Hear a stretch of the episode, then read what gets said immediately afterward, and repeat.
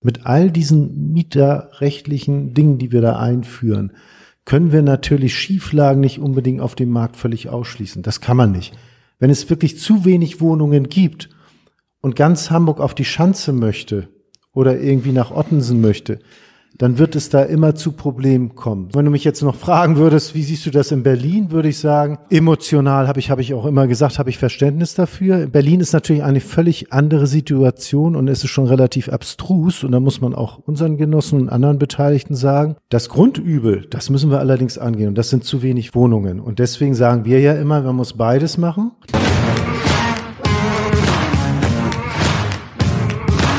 Dieser Beitrag wird euch präsentiert von der Initiative in meinem Stadtteil Wohnen bleiben, der Initiative für mehr Wohnungen und gegen Populismus. Sämtliche Informationen zu der Initiative findet ihr unter www.imswb.de. Das sind die Anfangsbuchstaben von in meinem Stadtteil Wohnen bleiben und dann ein Punkt.de. Moin und herzlich willkommen hier in meinem Podcast. Wir haben heute einen besonderen Gast, nämlich der Kienschaff, und wollen mit der Kienschaff, dem Fraktionsvorsitzenden der SPD hier in Hamburg in der Bürgerschaft, klären, was denkt sich die SPD eigentlich bei der Wohnungsbaupolitik und wie sollen die einzelnen Instrumente wirken. Schön, dass du Gast bist hier auf meiner kleinen Podcast-Bühne. genau, vielen Dank. ähm, und äh, zu deiner Person. Du bist Baujahr 65 oder Jahrgang 65, äh, Diplom Kaufmann. Kaufmann. Ne? Vorher habe ich aber was. Volkswirt wollte ich gerade sagen. Nein, also äh, die Betriebswirte oder die Diplomkaufleute und die Volkswirte ist so eine Sache, aber ich habe vorher genau. auch noch was Anständiges gelernt, Industriekaufmann, also eine kaufmännische Ausbildung in einem Industriebetrieb bei Still in Billbruck und danach habe ich dann das Studium angeschlossen. Alles klar. Danach bist du Referent geworden für Wohnungsbaupolitik bei der SPD-Fraktion. Dann warst du persönlicher Referent des Bausenators, dann Büroleiter des Bausenators, dann Abteilungsleiter in der Baubehörde. Ja. Äh, dann kamst du in die Fraktion 2001. Ab 15 warst du ähm, stadtentwicklungspolitische Sprecher heißt es, glaube ich, korrekt? Ja. Genau. Und ähm, genau, Dirk und ich, das muss man vielleicht dazu sagen, weil ja möglicherweise irgendjemand recherchiert und sagt so, äh, die kennen sich ja ewig. Stimmt. Dirk kenne ich seit ich ungefähr so so groß bin, weil der Bausenator, für den er gearbeitet hat, mein Vater ist. Genau. Also insofern, Dirk und ich kennen uns sehr lange, aber deswegen machen wir ja trotzdem immer noch Politik und du schon ganz lange Baupolitik und ich bin damit sozusagen groß geworden. genau. Und spannend war es trotzdem immer zwischen uns. genau. Und äh, genau, jetzt bist du auch noch, äh, genau, ich bin natürlich auch noch Mitglied in der Bürgerschaft, also er ist sozusagen auch noch mein Chef als Fraktionsvorsitzender. Ja, Chef gibt's ja bei uns nicht, aber ja. Genau, sowas, sowas in der Art. Ähm, Genau, aber das alles soll erwähnt sein, der Transparenz wegen. Und ähm, trotzdem jetzt bist du auf meiner Podcast-Bühne und wir wollen reden über das Thema Wohnungsbaupolitik und das, was ihr euch da so vorstellt. Wir haben eine oder wir haben das Privileg, dass wir in einer wunderschönen Stadt leben. Immer mehr Leute kommen nach Hamburg und wollen hier ein Zuhause finden. Das heißt, wir haben im Moment die besondere Situation schon seit ein paar Jahren, äh, dass wir jedes Jahr mehr neue Hamburger haben, als wir Wohnungen zur Verfügung haben. Oder die Nachfrage ist auf jeden Fall sehr groß und das Angebot ist gefühlt ein bisschen knapper. Was passiert? Es steigen die Preise und das treibt die Leute auf die Barrikaden. Seit 2011 ist die SPD hier am Werke und hat ja auch eine ganze Menge richtig gemacht. Hört man ja auch im nationalen Vergleich steht Hamburg relativ gut da. Ähm, trotzdem gibt es jetzt auch hier in Hamburg eine Initiative für eine Mietpreisbremse. In Berlin gibt es den Mietendeckel jetzt ähm, mit allen möglichen Kommentierungen. Auch hier in Hamburg, obwohl wir ja eine andere Situation haben, Warum genau findet die SPD oder findest du oder finden wir, dass ähm, der, die Mietpreisbremse eine gute Idee ist? Oder sagen wir mal, der Mietendeckel äh, nicht so eine gute Idee ist. Aber die Mietpreisbremse an sich ist es, glaube ich, schon der richtige Ansatz, dass man sagt, wir wollen die Mieten begrenzen, gerade bei den Neuvermietungen, weil es ist der einzige Bereich, muss man ja sagen, der eigentlich nie rechtlich mehr geregelt war. Wir haben beim Thema Bestandsmieten haben wir Regularien, die Kappungsgrenze, die sogenannte, wir haben den Mietenspiegel. Das gibt es aber alles nichts, wenn ich eine Bestandswohnung neu vermiete. Und deswegen haben wir damals gesagt, ist es ganz wichtig, dass man das begrenzt. Und unser Einstieg, und wir sind ja in einer großen Koalition, muss man ja sagen, und die CDU sieht vieles anders, möchte mehr Markt als wir, haben wir gesagt, dieser Also im Bund sind wir in der großen, genau. Ja, hier in Hamburg spielen sie ja keine Rolle. Ähm, aber das ist so letztendlich so ja andersrum, ist es vielleicht auf Bundesebene, aber hier in Hamburg jedenfalls ähm, haben wir gesagt, äh, und auch bundesweit, die Mietenbremse, das wäre der erste Schritt, um überhaupt zu regulieren. Dabei wussten wir, dass das alles nicht jetzt so vollkommen ist und dass man da noch nacharbeiten muss. Und da ist man ja jetzt bei. Also wenn man jetzt schaut, wenn zu hoch gezahlt wird, das kann ja jeder, jede Mieterin und jeder Mieter ja anzeigen, wenn er merkt, er zahlt mehr als zehn Prozent oberhalb des Mietenspiegels, kann er sich an den Mieterverein wenden, kann sich an seinen Vermieter wenden und kann sagen, dass die Miete gesenkt werden soll. Der Mieterverein setzt das im Übrigen in 98 Prozent der Fälle ohne ein gerichtliches Verfahren durch. Das, was wir jetzt noch wollen, ist, dass die Vorgängermiete gleich veröffentlicht wird. Da hat man mhm. sich ja jetzt auf den Weg gemacht. Also du musst dann gar nicht mehr recherchieren, wie war denn die Miete vorher, bevor du die Wohnung neu angemietet hast, sondern es muss dir offengelegt werden. Und für diejenigen, die jetzt schon Mietvertrag haben und eigentlich feststellen, dass sie zu viel zahlen, da soll eben auch nachgeschafft werden, äh, nachgeschärft werden, mhm. dass man das auch geltend machen kann und dass man die zu viel gezahlte Miete dann auch wieder zurückkriegt. Auch das war ja etwas, was wir am Anfang nicht durchgesetzt haben. Und deswegen ist das, glaube ich, der richtige Weg. Wenn du mich jetzt noch fragen würdest, wie siehst du das in Berlin, würde ich sagen, genau, ich habe da Verständnis für. Also rein emotional. Emotional habe ich habe ich auch immer gesagt, habe ich Verständnis dafür. Berlin ist natürlich eine völlig andere Situation und es ist schon relativ abstrus und da muss man auch unseren Genossen und anderen Beteiligten sagen, dass man erstmal mehrere hunderttausend städtische Wohnungen verkauft. Mhm. Das haben wir ja hier in Hamburg bewusst nicht getan. Mhm. Wir haben ja eher auch damals mit deinem Vater ja noch Wohnungen aufgekauft, mhm. letztendlich den städtischen Besitz vermehrt. Man verkauft also mehrere hunderttausend Wohnungen und paar Jahre später sagt man, oh Gott, oh Gott, da kommen irgendwelche Privaten an, die wir verkauft haben, die erhöhen jetzt die Miete so stark. Also das ist schon so ein bisschen widersprüchlich. Ich verstehe die Berliner, weil die Berliner natürlich, und das weißt du ja selber und meine Bekannten, haben, wenn sie in Berlin eine Wohnung angemietet haben, haben uns immer vorgehalten, guck mal, ich krieg für dasselbe Geld in Hamburg die doppelte Fläche. Mhm. So, das gleicht sich jetzt an und deswegen sind natürlich die Mieterhöhungsschritte in Berlin natürlich enorm. Und deswegen emotional kann ich das völlig nachvollziehen. In der Praxis bedeutet das aber, weil es ganz viele rechtliche Unsicherheiten damit gibt, dass wir jahrelange Streitereien haben werden und von daher ist es nicht meine Lösung, sondern meine Lösung wäre eher, die Mietpreisbremse deutlich zu verschärfen, die bestehende und andere wirtschaftsrechtliche Maßnahmen noch einzuführen, so dass man, glaube ich, das dann in den Griff kriegt. Aber sag mal, also nun bin ich ja, es gab sozusagen Fakultätsrechtsstreit zwischen deiner und meiner. Ich bin aber nun VWL studiert und ähm, eigentlich sagt man ja, der Preis ist ein Indikator für Knappheit. Also wir haben Angebot und Nachfrage, genau. wir haben einen, einen Nachfrageüberhang, das heißt mehr Menschen, die eine Wohnung suchen und weniger Wohnungen, die da sind. Ist dann nicht ähm, den Preis zu regulieren so ein bisschen so wie die Öllampe rausdrehen, wenn sie angeht? Muss nicht in Wahrheit Wohn viel mehr Wohnraum nachgeschüttet werden, also analog zum Öl, ähm, damit der Preis wieder runtergeht? Natürlich. Also das ist sowieso die Grundvoraussetzung. Also das ist ja eine Maßnahme, dass man jetzt sagt, wir wollen da ein bisschen Zeit gewinnen und wir wollen insbesondere in den Lagen, wo das jetzt sozusagen ausgenutzt wird, dass es zu wenig Wohnraum gibt, was ja dann auch viele Menschen, die jetzt in ihrem Stadtteil schon lange gelebt haben und einfach mal umziehen wollen, wo eine Familie kommt, man möchte ein Zimmer mehr haben und hat dann drastische Mietsteigerung praktisch in der neuen Wohnung. Das wollen wir ja verhindern. Das Grundübel, das müssen wir allerdings angehen und das sind zu wenig Wohnen. Wohnungen. Und deswegen sagen wir ja immer, man muss beides machen, halt Mietrecht schärfen, aber auf der anderen Seite unerlässlich Wohnungsneubau. Also das, wenn es nicht genug Wohnungsneubau gibt, in der Tat wird der Preis immer weiter steigen und deswegen müssen wir beides machen. Und jeder, der meint, man müsste nur das eine machen und kein Wohnungsneubau, der schafft letztendlich Wohnungsnot in ganz großen Maßen oder verschärft sie noch und das muss eigentlich jedem bewusst sein.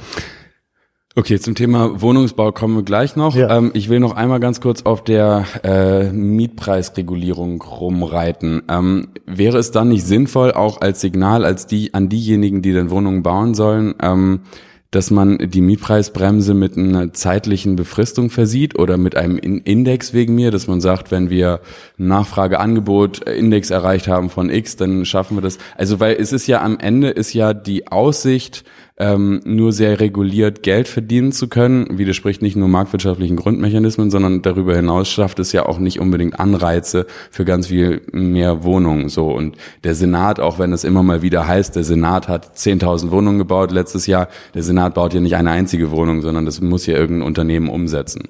Das meiste davon sind private und die werden angereizt, indem sie damit Geld verdienen können. So.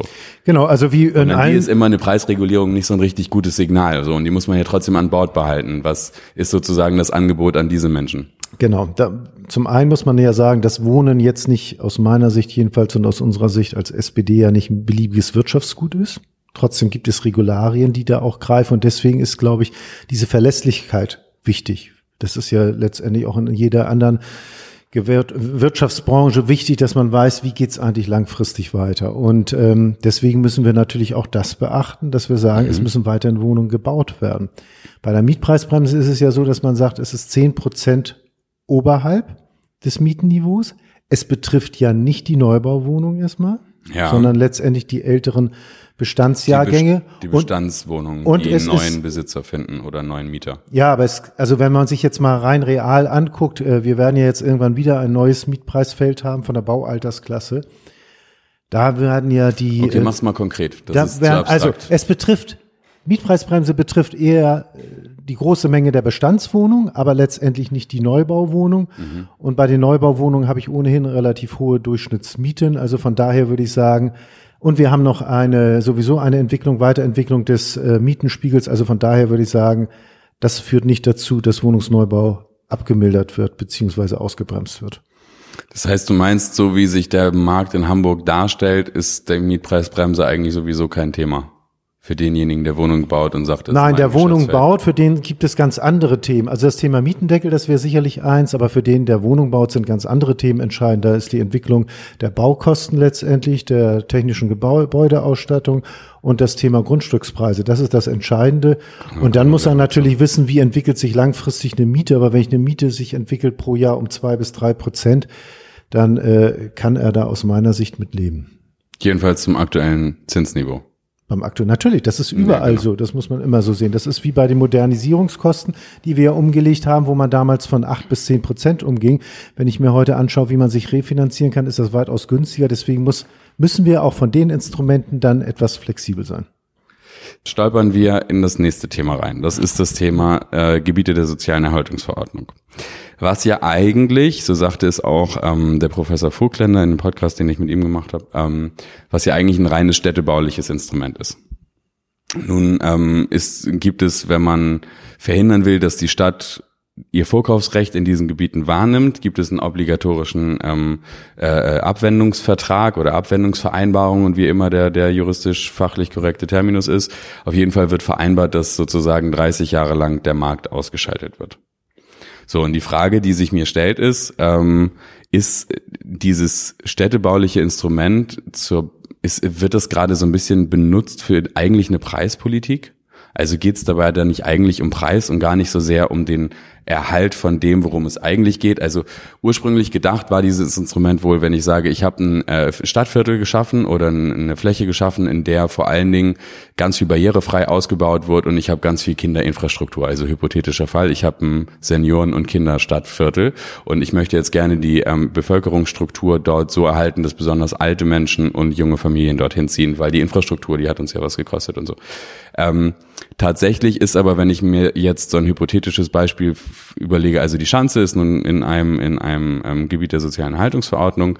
Ähm, dort ziehen jetzt Max und Lisa, die studieren beide noch und wohnen beide noch in WGs oder was und sind nun aber ein Pa- Paar und überlegen sich, sie wollen da auch bleiben, weil der eine ist engagiert irgendwo in der Kultur oder so und ähm, Familienplanung, kennst das Spiel, Berufseinstieg, die wollen zusammen eine Wohnung haben. So, und nun gibt es da die Preisregulierung, die de facto Preisregulierung durch die soziale Erhaltungsverordnung.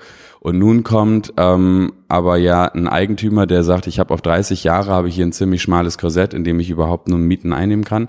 Ähm, der wird ja wahrscheinlich ein Berufseinsteiger Max und Lisa ähm, was in, mit ihrer Bonität nicht den Vorzug geben gegenüber einem Speckgürtelanwalt, der vielleicht irgendwie sagt, oh, 90, 90 Quadratmeter Altbau zu 9 Euro, das ist super, das kann auch erstmal nicht geändert werden, das kriege ich auf jeden Fall gerechnet.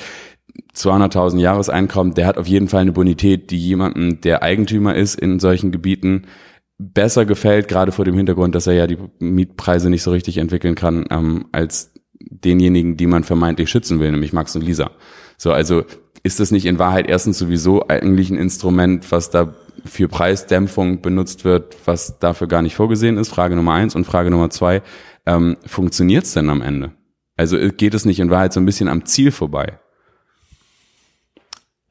Ich glaube schon, dass wir gute Erfahrungen damit gemacht haben. Und zwar geht es in der Tat darum, dass man so ein bisschen auch das Thema Luxusmodernisierung und Spekulation mit Wohnraum bekämpft. Und das hat dann auch was mit Mietentwicklung zu tun. Ich glaube, Max und Lisa würden in der Schanze stehen und würden vielleicht vor einem Gebäude stehen, was jetzt nicht so wahnsinnig modern ist, würden aber ganz glücklich sein, wenn sie da ihre Zwei-Zimmer-Wohnung oder Drei-Zimmer-Wohnung kriegen, wo das ein bisschen sanierungsbedürftig ist, aber alle sagen eigentlich, auch der Eigentümer würde wahrscheinlich sagen, das geht alles so weiter und ich brauche den und den Mietzins.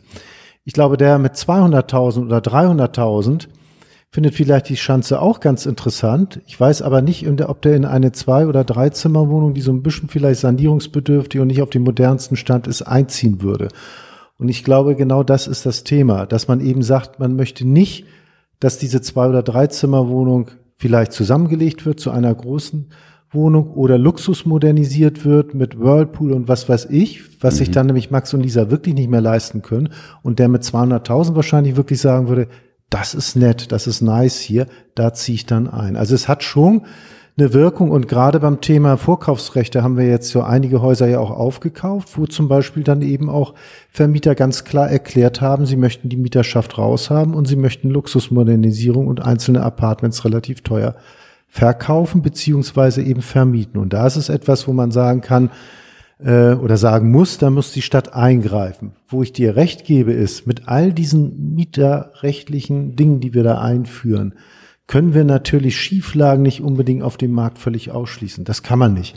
Wenn es wirklich zu wenig Wohnungen gibt und ganz Hamburg auf die Schanze möchte oder irgendwie nach Ottensen möchte, dann wird es da immer zu Problemen kommen. So, das ist ganz klar. Aber was wir nicht wollen, wir wollen schon versuchen, das etwas im Griff zu erhalten. Und wir haben eine Zeit lang das ja früher mal gehabt, dass in Hamburg viele Wohnungen, viele Häuser gekauft worden sind, auch in den 80er, Anfang der 90er Jahre.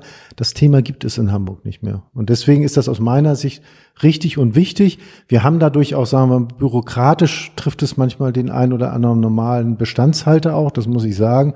Da müssen wir noch mal ein bisschen schlanker werden, aber wir wollen eben verhindern, dass Häuser im großen Stile verkauft werden und Bewohnerschaften ausgetauscht werden.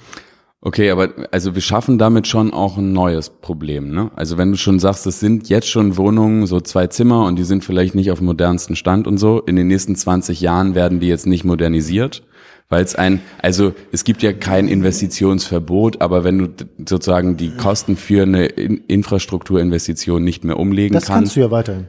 Also das sehe ich an meiner Genossenschaft, die ja in sozialen Erhaltungsverordnung tätig ist, ja auch. Das Was geht, kannst du weiterhin? Du kannst ja weiterhin Modernisierung, wir machen auch Modernisierung weiterhin. Nur was ich ja sagen wollte, das muss nur genehmigt werden. Das ist das genau. eine. Und das zweite ist eben, die genehmigen bei uns eine ganz normale Badsanierung. Aber wenn jetzt unsere Genossenschaft auf die Idee kommen würde, das alles mit Marmor machen zu wollen und ganz teure Wasserhähne und was weiß ich und würde dann sagen, dadurch würde die Miete pro Quadratmeter um drei Euro fünfzig oder vier Euro ansteigen, dann würden die das sicherlich nicht genehmigen. Das, das okay, und was ist das mit dem Thema barrierefreier Ausbau? Fahrstühle, sie ist ja immer so ein, so ein Klassiker. Also da, Oma Erna ist, wohnt im dritten Stock. Das ist ein Klassiker. Ähm, auch da ist es ja so, da kommt es auf, die, auf den Einzelfall an. Bei den Eigentumswohnungen ist es ja mittlerweile so, dass wir dort zum Beispiel ja machen wollen, dass einzelne Eigentümer von Wohnungen dem nicht mehr widersprechen können, ist zurzeit ein großes Thema. Wird ja auch unterschiedlich umgelegt. Der, der im Erdgeschoss ist, muss sich ja viel weniger dran beteiligen, mhm. logischerweise. Da sind wir ja dabei.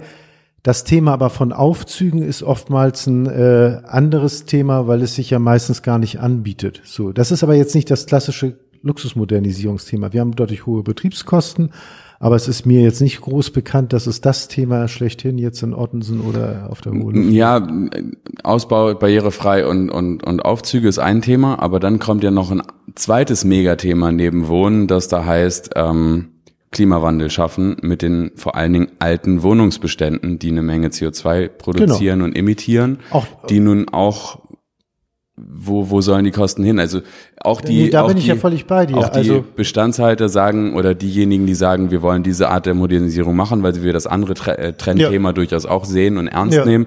Und legitimerweise kann man ja. Ja. sagen, das soll der Mieter nicht mehr tragen, aber da muss man die Antwort geben, wo soll es herkommen? Also genau, im das Moment ist die spannende Frage. Und da arbeiten wir ja an der Antwort und die ist für mich ganz klar. nämlich. Das muss natürlich über öffentliche Förderung kommen. Also wir sollen ja nicht glauben, wenn wir jetzt äh, das, was sich ja viele vornehmen oder auch viele fordern, äh, beim Thema äh, Bekämpfung Klimawandel und Klimaschutzgesetzgebung und was weiß ich nicht alles, was da erfolgen muss, da ist ja der Wohnungsbestand ein großer Faktor drin. Und die Kosten, die dort entstehen für bessere Dämmung, für energetische Sanierung, und wenn wir in der Tat sagen, das sollen nicht die Mieter tragen, weil es so teuer ist, dann wird es auch nicht funktionieren, dass wir einfach sagen sollen, die Vermieter tragen, weil dann wird es nämlich unwirtschaftlich werden. Das Genau. müssen die ganz umfassenden neuen Förderprogramme sein, sein, wo wir jetzt auch schon bei sind, mit dem Bund zu sprechen und wo die Ministerpräsidenten auf ihrer letzten Sitzung ganz klar gesagt haben, das muss natürlich zum Großteil der Bund auch bereitstellen. Das können einige Länder, wir würden uns natürlich auch beteiligen. Aber hier geht es um Investitionssummen, das sind ja über Milliarden reden wir da im Wohnungsbestand. Und da ist aus Hamburger Sicht, jedenfalls aus SPD-Sicht, das Signal ganz klar, das kann nur gelingen über öffentliche Förderprogramme.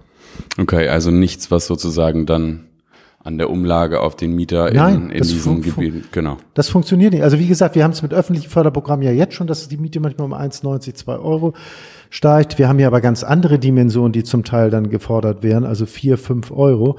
Das kann ja nicht zulasten der Mieter oder Vermieter gehen, also die dann wirtschaftlich nicht mehr in der Lage sind. Das ist Teil unserer sozialen Aufgabe, dass der Klimaschutz bezahlbar sein muss. Wer verwaltet denn eigentlich die Immobilien? Also wo gehen die Immobilien, die aus diesen Vorkaufsrechten, aus den ausgeübten Vorkaufsrechten, ähm, wo, wo gehen die Immobilien hin? Also die, also da wird geguckt in der Tat, was passiert damit. Da gibt es ja mehrere Möglichkeiten. Zum einen, die Stadt ja selber hat ja keine Wohnung mehr. In dem Sinne, früher hatte der Lick ja noch ein paar Wohnungen, würde Richtung Saga gehen. Dann Okay. gibt es das Thema, was wir ja auch manchmal gemacht haben, Richtung Lavitz Stiftung. Mhm.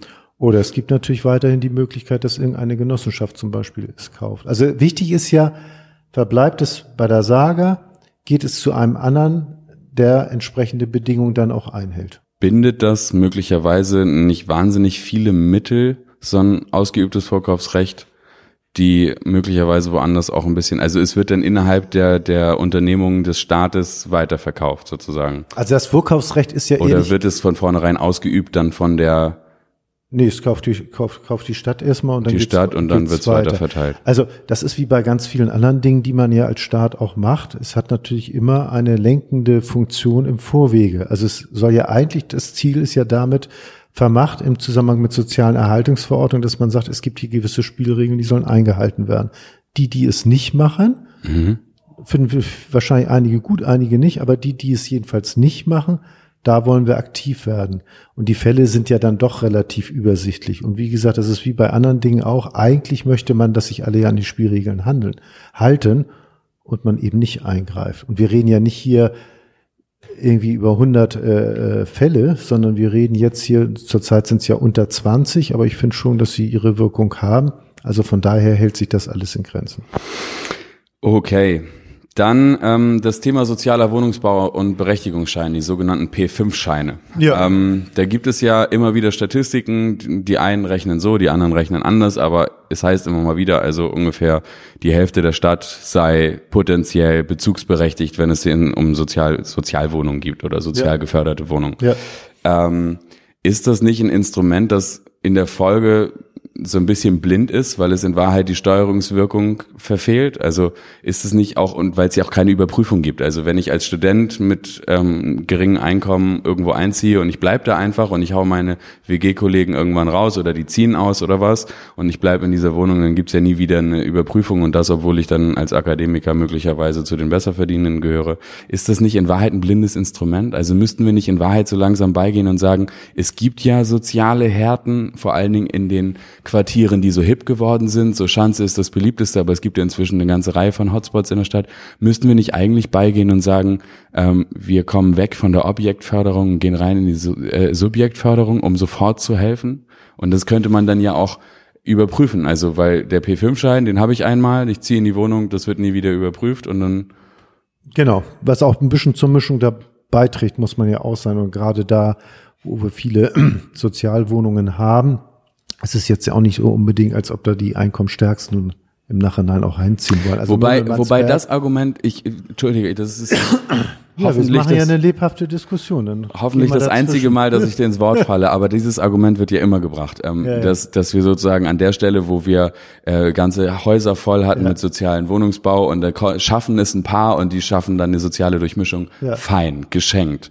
Darum geht's ja explizit nicht. Also natürlich ist das so, aber da ist ja der Fehler vorher passiert, dass ich ein ganzes Haus gemacht habe mit sozialen Wohnungen. Also das will man ja auch nicht mehr. Ich meine, das ist auch nicht mehr SPD-Linie.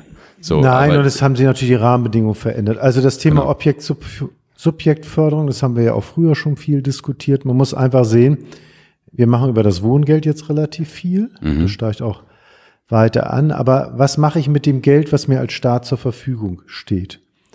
Gebe ich das in der Schaffung, zur Schaffung neuen Wohnraums aus? Das mhm. wäre beim Thema sozialer Wohnungsbau. Oder unterstütze ich einzelne Haushalte nochmal irgendwie zusätzlich? Was ja auch dazu führt, dass letztendlich der Preisdruck auf dem Wohnungsmarkt ja immer größer wird. Also das ist das alte FDP-Modell, wenn ich es mal überspitzt sagen darf. Was soll's, die Mieten können doch weiter ansteigen und die, die da drin sind, die unterstützen wir als Staat halt mehr. Und das führt aus unserer Sicht dazu, dass wir staatliches Geld dafür ausgeben, dass vielleicht sogar die Mieten noch stärker steigen. Und wir wollen eigentlich das begrenzte Geld dafür äh, ausgeben, dass eben neuer Wohnraum geschaffen wird. Und deswegen sind wir nach wie vor dafür. Mhm. Das, was wir ja gemacht haben, dass wir zum Beispiel Belegungsbindungstausche mehr ermöglicht haben. Also, dass man aus einzelnen Bereichen Wohnungen auch rausnehmen kann und zum Beispiel sagen kann, da kann ein frei finanzierter rein. Und das andere ist eben das Thema, dass wir, wir, wir überprüfen das nicht mehr. Es gab ja mal sowas vor 20, 30 Jahren, schönes Thema, Fehlbelegungsabgabe. Mhm. Also riesige Mieterproteste. Das kann sicherlich der eine oder andere vielleicht auch nochmal fordern. Vielleicht nimmst du mal die CDU auf oder die FDP auf. Wir nehmen das garantiert nicht mehr auf und deswegen sagen wir, wir wollen sozialen Wohnungsbau auch weiterhin machen, aber mit deutlich längeren Bindungen. Und wir glauben, dass wir ähm, schon dafür sorgen, dass auch viele Haushalte, die es wirklich nötig haben, dass die da reinkommen. Und dass, wenn die dann irgendwann mal über diese Einkommensgrenzen kommen, mhm. Das ist ja dann aber auch nicht so viel, wenn man mal bedenkt. 50 Prozent haben letztendlich ein Anrecht darauf. Ähm, so schnell sind die Einkommensentwicklungen bei den meisten jedenfalls dann auch nicht, dann ist es halt so. Also Objekt, Subjektförderung ist für uns eigentlich nicht das Allheilmittel. Genau, es gibt ähm, einen Vorschlag aus der Immobilienwirtschaft, die sagen, ist nicht über die Subjektförderung möglicherweise auch ein Modell denkbar, ähm, sowas wie ein Drittelmix im Bestand hinzukriegen. Also dass man sagt, ähm, ein Drittel nehmen wir Menschen, die sozusagen Berechtigungsschein haben. Ähm, genau, also das wäre so eine Idee. Auch der Professor Vogtländer sagt, er ist dem sozialen Wohnungsbau nicht mehr so übel, äh, äh, böse, weil es da dafür dann, ähm, selbst wenn sie aus der Bindung laufen, entsprechende Grundrisse gibt, die halt auch äh, in dem entsprechenden Klientelmarkt gängig sind und dafür sorgen, dass bestimmte Leute einziehen. Also gut, keine, keine Subjektförderung denkbar als SPD-Idee. Nee, also die Idee nicht, aber wir sind natürlich immer für Modelle äh, immer offen und auch die Wohnungswirtschaft kann gerne mal was anbieten, aber grundsätzlich eher Objektförderung. Gut, und dann haben wir das Thema äh, Dauer für Baugenehmigungen. Bauvoranfragen, Baugenehmigungen und so. Wir haben eine wunderbare Statistik hier in Hamburg, die heißt, äh, innerhalb von drei Monaten wird alles genehmigt. In Klammern, und die sind ja entscheidend, die Klammern, wenn denn alles vorliegt. Ähm, das hört sich zunächst einmal gut an, bedeutet aber im Umkehrschluss, eine überlastete Verwaltung findet irgendetwas, was sie angeblich noch nicht hat oder noch mal wissen müsste, ähm, macht eine Nachforderung und zieht damit vor, Voran, also Bauvoranfragen oder Baugenehmigungen natürlich wahnsinnig in die Länge und am Ende passiert hier aber natürlich auch ähm, ja eine Verzögerung, die auch zu weiteren Preissteigerungen führt. Ähm, wie kann man vielleicht da noch besser werden? Also gibt es sowas wie eine Strategie für die Digitalisierung, dass man das vielleicht mal alles digital einreichen kann oder also was was der Plan? Genau, also das ist ja, das haben wir neulich auch nochmal im Stadtentwicklungsausschuss der Bürgerschaft nochmal beraten, dass wir in der Tat diese ganzen Bauverfahren, die Genehmigungsverfahren möglichst digital mhm. äh, ablaufen lassen wollen. Da sind Sie jetzt ja auch bei, entsprechende Investitionen zu tätigen.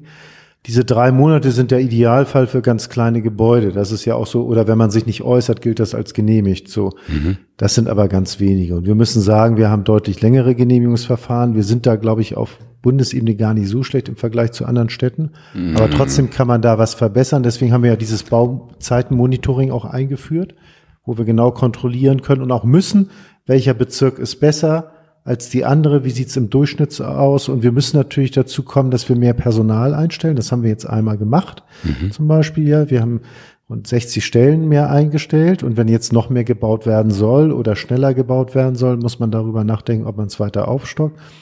Das ist das eine. Das zweite ist dann ja immer dieses Thema zukünftig.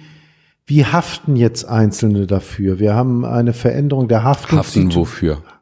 haften dafür, dass bestimmte Dinge vielleicht planungsrechtlich nicht so konform umgesetzt genau, da wäre ich, früher dieses Thema da wäre ich gleich Befrei noch zugekommen mit, mit den Befreiungen. Befreiung also wir müssen da schneller werden und dann haben wir noch etwas, das ist dann die Kommunalpolitik, mhm. Dass wenn es mal Befreiung gibt oder äh, bestimmte Dinge gibt, wo dann der Bezirk auch nochmal handeln kann, dann gibt es auch oftmals nochmal ganz viele Wünsche seitens der Kommunalpolitik, manchmal berechtigt, manchmal unberechtigt und dann hängt das auch nochmal in so einem Ausschuss äh, paar Monate. Aber insgesamt wie in der Verwaltung, die machen schon viel, aber sie müssen noch kundenfreundlicher werden. Genau, das Thema ähm, äh, Befreiung vom B-Plan hattest du gerade schon gerissen ähm, oder angerissen, angedeutet. Äh, wir haben ja teilweise in Hamburg B-Pläne, also Bebauungspläne, die vorsehen, was ich bauen darf, ja. in welchem Gebiet, ja. ähm, die aus den 50er, 60er, 70er Jahren sind, in der ja noch eine Stadtrealität äh, war, die nun nicht mehr so richtig zu den 2020er Jahren passt, um ja, es mal so. Ja, ja. Und ähm, nun gibt es irgendwie eine Rechtsprechung und ein Hamburger Verwaltungsgericht, die nun irgendwie auf mal der Haftungsfrage für Befreiungen hinterherlaufen. Und ist hier die spannende Frage, wie kann denn eine Stadt wachsen, wenn sie so alte Bebauungspläne hat ähm, oder B-Pläne hat ähm, wenn, wenn dann die Haftung der Befreiung, die notwendig sind, um überhaupt angemessen, der Zeit angemessen bauen zu können, dann hinterher mit Haftungsfragen für die, für die entsprechenden Mitarbeiter in den Bezirksämtern belegt wird. Also das ist, beißt sich ja ein bisschen. Oder ja. gibt es eine Strategie für einen flächendeckenden B-Plan, ähm, Revision oder also? Naja, also es gibt schon, also das zeigt aber auch gerade im Wohnungsmarktbereich, aber auch in anderen Bereichen sind die Herausforderungen schon riesig für ganz viele große Städte in Deutschland. Und das ist ja eins dieser Themen, wo dann ähm, Gerichte letztendlich so eine Praxis, die dann bewährt war, aber vielleicht nicht hundertprozentig rechtskonform war, wo das kassiert wird und muss der Staat nachbessern. Und das heißt natürlich, auch da geht es um Personal, wir müssen mehr Personal jetzt einstellen und wir müssen B-Pläne schaffen halt neues Planrecht. Das ist eine riesige Herausforderung, weil wir ja in der Tat wissen, dass wir ähm, und langwierig, vor allen Dingen langwierig, langwierig das ist ja einen schnellen Wohnungsbau auch nicht befördert. Genau, aber die Situation ist ja nun mal, wie sie ist und ich sage immer so, äh, man, ja, man man darf ja jetzt nicht einfach sagen, oh Gott, oh Gott, wie ist das eigentlich schlimm, mhm. sondern man muss jetzt sehen äh, in der Praxis her, wie kriegt man es trotzdem hin. Das heißt, das kann auch in der Tat heißen, dass bestimmte Dinge, die wir vorher gemacht haben, fünf oder sechs Geschosser statt ein vier Geschosser nicht hinkriegen. Da muss man dann drüber reden, wie kann man es anders irgendwie möglichst viel Wohnraum schaffen. Und auf der anderen Seite muss man jetzt aber sehr schnell anfangen, eben zu sagen, da müssen wir halt aktuelles Planungsrecht schaffen. Was man ja ohnehin wollte, aber in mhm. diesem Ausmaß, wie wir es jetzt haben müssen, glaube ich, so war es natürlich nicht geplant. Aber da muss natürlich Politik und Verwaltung jetzt reagieren. Und zwar zügig. Ranrauschen. Ja, ranrauschen. Also wie gesagt, da kann man sich drüber äh, beklagen und dass man dass nee, das darum geht's ja gar nicht. Es geht ja nur die Frage, wie man wie muss, wie löst man, man da diesen Missstand? Ran. Also da, genau. wo man einfach sagt, das Planrecht ist einfach zu alt, muss man ran und muss ein neues Planrecht schaffen und man muss in der Tat, da sind wir ja jetzt bei, ein Konzept zu schaffen, wo es am dringendsten notwendig, wo schaffe ich die neuen Ressourcen. Gut, dann würde ich auch schon fast zum Schluss kommen. Ähm nach, ich kann es gar nicht genau sagen. 35 Minuten oder so. Relativ kurz sind wir jetzt dabei. Möchtest du denn noch ein Thema besonders streifen, das dir am Herzen liegt? Ansonsten würde ich nämlich sagen. Naja, Herzen, also wenn du mich schon so fragst, ist ja fast eine Aufforderung, dann nehme ja. ich die natürlich gerne an.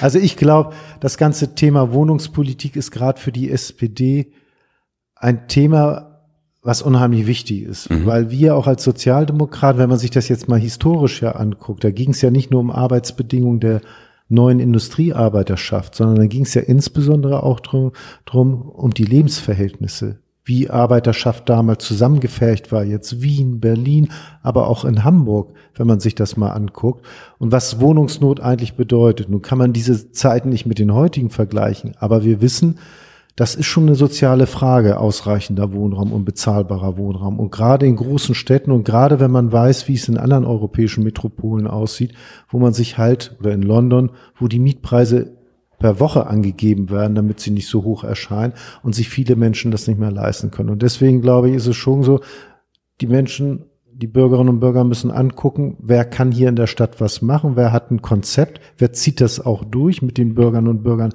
gerne zusammen, aber wer hat ein Konzept? Und ich glaube, wir haben ein gutes Konzept, dass wir sagen, Mieterschutz auf der einen Seite, aber eben auch Wohnungsneubau. Und man muss es halt hinkriegen mit der Wohnungswirtschaft, mit der städtischen Gesellschaft gemeinsam. Es gibt da keine Schnellschüsse.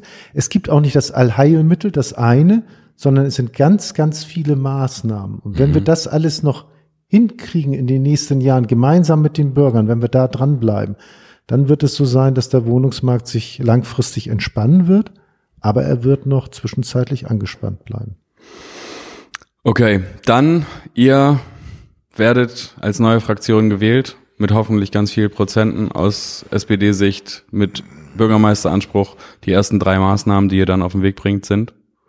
Das ist jetzt eine gute Frage. Da muss ich natürlich jetzt sagen, wenn ich jetzt sagen würde, es ist nur der Wohnungsneubau, dann würden mir wahrscheinlich alle Bildungspolitiker aufs Dach steigen. Also, was für uns ganz wichtig ist, und ich finde, das hat dann auch schon ich will nicht sagen eine Tradition, aber ich glaube, was die Menschen einfach erwarten, dass die sagen, wenn die wiedergewählt werden und wenn die meinen, wir haben eine gute Politik gemacht, dass wir dann nochmal ein Stück Gas geben. Das wird das Thema eben sein beim Wohnungsbau, insbesondere beim 8 Euro oder 9 Euro Wohnungsbau. Das heißt, wir wollen ja viel mehr Wohnungen bauen, mhm. die letztendlich auch für die Leute bezahlbar ist, die jetzt nicht diesen Paragraph 5 Schein haben, den du gerade ja angesprochen hast. Mhm. Das heißt, mehr bezahlbaren Wohnungen wohnen vom Anteil her. Also nicht nur 3000 oder 4000 Sozialwohnungen, wir werden da noch eine Schippe drauflegen, sondern auch mehr 8 Euro, 9 Euro Wohnungsbau. Ich glaube, das ist ganz, ganz wichtig und gleichzeitig dann in dem Zusammenhang auch noch das Stadtgrün stärken. Das ist sowas beim Thema Wohnungsbau und dann beim Thema Wissenschaft, aber die Themen kennst du ja alles, so City, äh, Science City, äh, Bahn fällt da noch an, mehr rauflegen und beim Thema Mobilität werden wir natürlich mit unseren Schnellbahnstrecken, Angebotsverdichtung, Erweiterung und einer Tarifreform, also es sind schon ganz, ganz viele verschiedene Themen. Ansonsten gibt's natürlich alle möglichen Politikbereiche. Sehr gut. Ich danke dir auf jeden Fall für vor allem das Thema Wohnungsbau, Stadt, Stadtentwicklungspolitik. Ich hoffe, ihr konntet was mitnehmen. Sämtliche Links und alles das, was ihr sonst noch möglicherweise gar nicht wusstet, dass ihr es gesucht habt, findet ihr in den sogenannten Show Notes oder Podcast Notes. Und ähm, ich würde sagen, vielen Dank und tschüss. Danke, Hauke. Tschüss. tschüss.